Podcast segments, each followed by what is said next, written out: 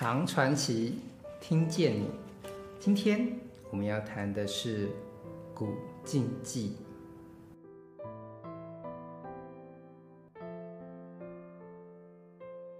话说，在隋代的大业七年五月，我们的故事主人翁呢，王度，他辞官回到他的故乡河东。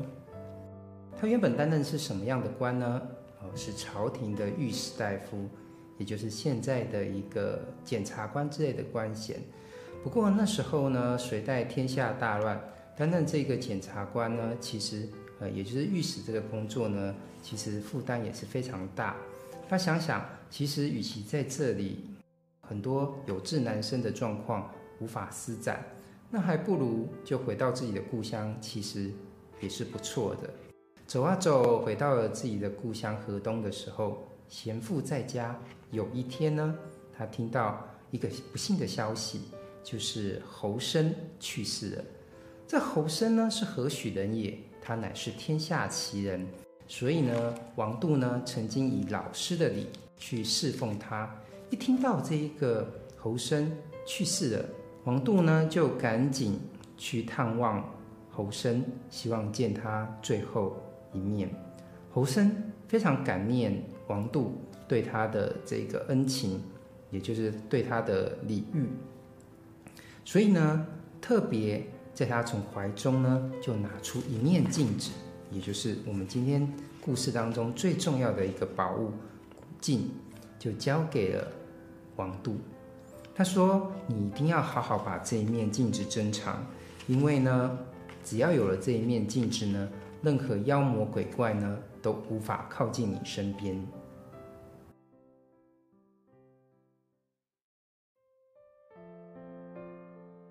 侯生呢，拿起这面镜子一看啊，发现这镜子真的是稀世珍宝，因为这镜子的背面有一个手把，就是麒麟做的，而镜子后面呢的饰面呢，依照这个东西南北。分别刻着东苍龙、西白虎、南朱雀、北玄武，四方的这个四灵兽旁边呢，又有一个八卦。那八卦外面呢，又刻着这个十二时辰。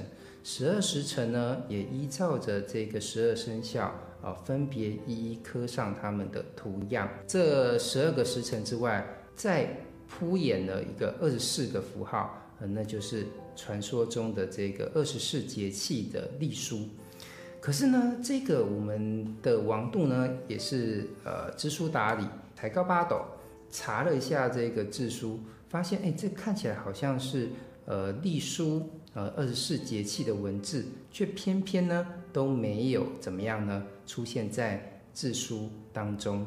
侯生呢，呃，用尽了最后的力气跟他讲说啊，这二十四节气呢，其实呢，让这个镜子呢能够安合天地之时，你必须要好好的珍藏这一面镜子。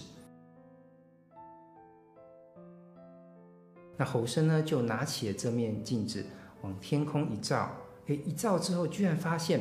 背后的这一些文字图案呢，通通呢反射到了这个镜子的正面，而他轻轻又敲了一下这个镜子，哇，这声音发出了一个非常悠扬的这个声响，可说余音绕梁，整整一天一夜才停止。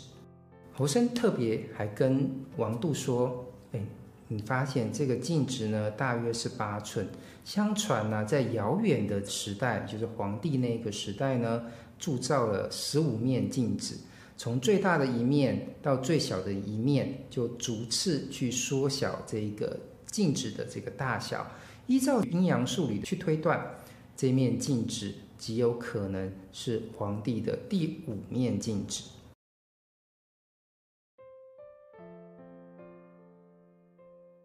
王度呢，将信将疑，不过他想，毕竟是天下奇人侯生说的，他也就相信了，把这个镜子呢，就珍藏在自己的身边，毕竟是侯生所托付给他的。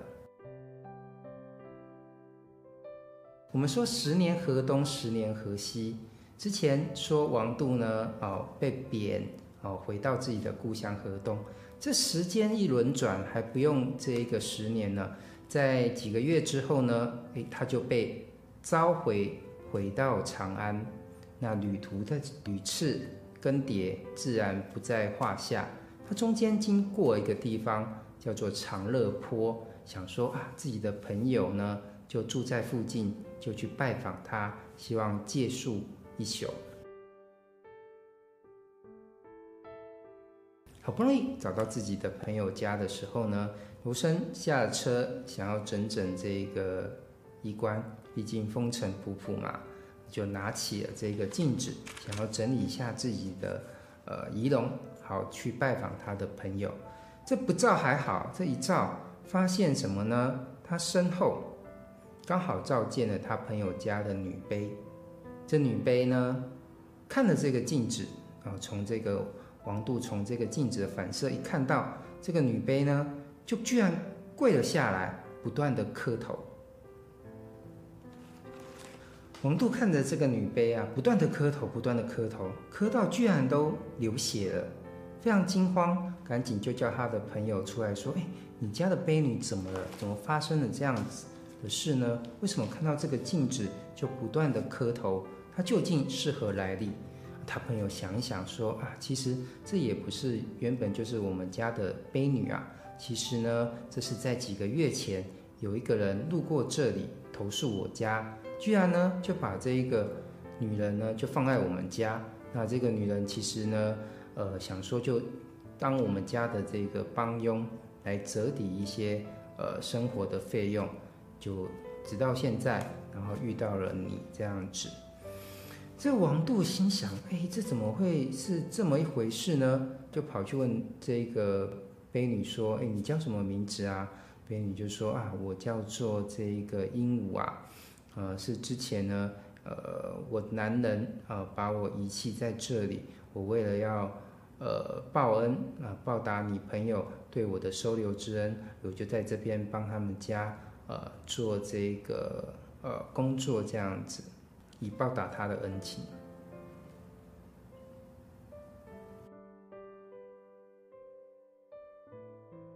王度呢，毕竟做过这个御史啊，他就觉得，哎，这个婢女讲的话呢，有可疑之处，就拿镜子又再拿出来说，你还是把你这个实话真正交代一下吧。毕竟你说的话还是有非常多的疑点啊。为什么平白无故你的男人就把你丢在这里？这镜子这一照，这个婢女啊，鹦鹉赶紧又磕下头来说啊，请你饶我一命吧，把镜子收起来，我愿意把所有的事实都跟你说。王度呢，就起了恻隐之心，把镜子收了起来，就说：那你可真要把这个话好好说个明白。这婢女就在地上磕两个头，就说：好吧，我从头道来，我真正的。故事，鹦鹉说：“我本是华山山神庙前这千年神木之下修炼的千年妖狐。后来呢，修炼成精，就开始变成女人，不断的去诱惑这世间的男子，吸取他们的精元。山神知道之后，非常的生气呢，就开始追捕我。于是呢，我就变成了女人，四处逃窜。”后来呢，到了一个地方，呃，一户人家就收容我为养女。我非常感念他们的恩情，因为他们无微不至的照顾我。后来呢，就把我希望我有一个归宿，就把我嫁这个这个同乡的这个男子。不过呢，其实跟这个同乡的这个男子生活其实非常的无聊，于是呢，我就逃跑了。逃啊逃，就逃到这个韩城县，被一个粗暴的男子李无傲抓住了。这李无傲其实是有点法术的，我就被拘禁在他的身边呢，四处漂泊。后来呢，在偶然的机缘之下，就来到了这个你朋友住的长乐坡。他也不知道为什么就把我丢弃在这儿，那我也不知道该怎么办，于是就依附着你的朋友。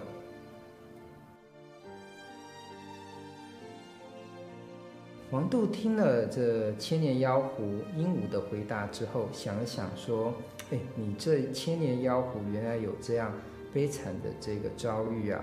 我问你，你这样子变换成女人，四处诱惑这男人，难道就是对的吗？”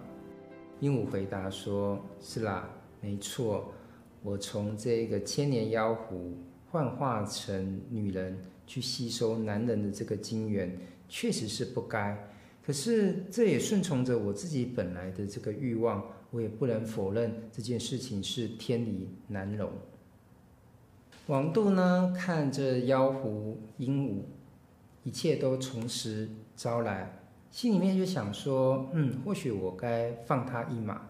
就问他说：我如果放了你，可以吗？想不到这。妖狐鹦鹉却回答道：“说啊，其实说真的，我的真身呢，已经被你的这个宝镜照见，都已经毁坏了我的神元。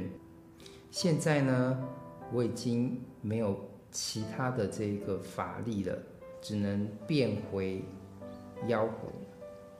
但是说真的，我已经在这么多年，已经都变成了这个人。”现在呢，要我重新就变回妖狐的真身呢？说真的，我已经非常的羞愧。我习惯当一个人，变成真的原本的狐狸的真身的话，反而呢觉得非常的不适应。我非常羞愧，变成自己原本的样子。我还是希望一直当人下去。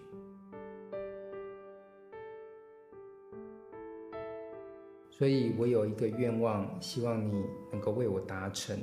拜托你，可不可以把宝镜就收回这个宝盒当中，让最后呢，让我大醉三天三夜而死。王杜这一听啊，就只问鹦鹉一个问题：我现在把古镜收回宝盒，你不会逃跑吗？